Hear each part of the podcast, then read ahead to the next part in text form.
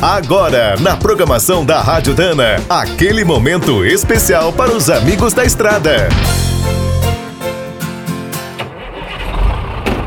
Está começando mais um minuto do caminhão. Fique por dentro das últimas notícias, histórias, dicas de manutenção e novas tecnologias.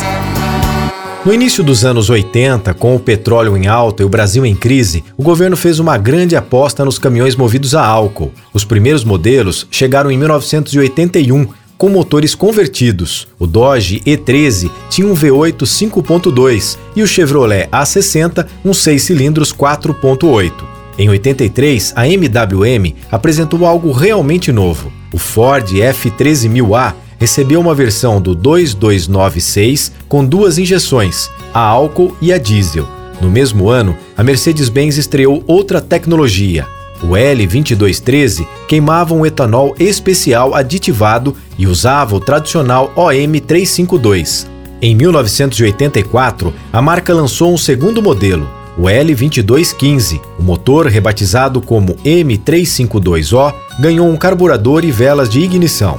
Na sequência, chegou o Volkswagen 11160, com a mesma mecânica Dodge. A Scania seguiu a Mercedes e apostou no álcool aditivado. A Volvo foi a última montadora a aderir. Em 85, lançou uma versão do N10 com um sistema duplo de injeção, a exemplo da MWM. Agora, como as leis de emissões estão deixando os motores diesel cada vez mais caros e complicados, o etanol pode ser uma opção. Nos últimos anos, a Scania e a MWM voltaram a testar o combustível. A tecnologia também esteve em destaque no último congresso da SAE.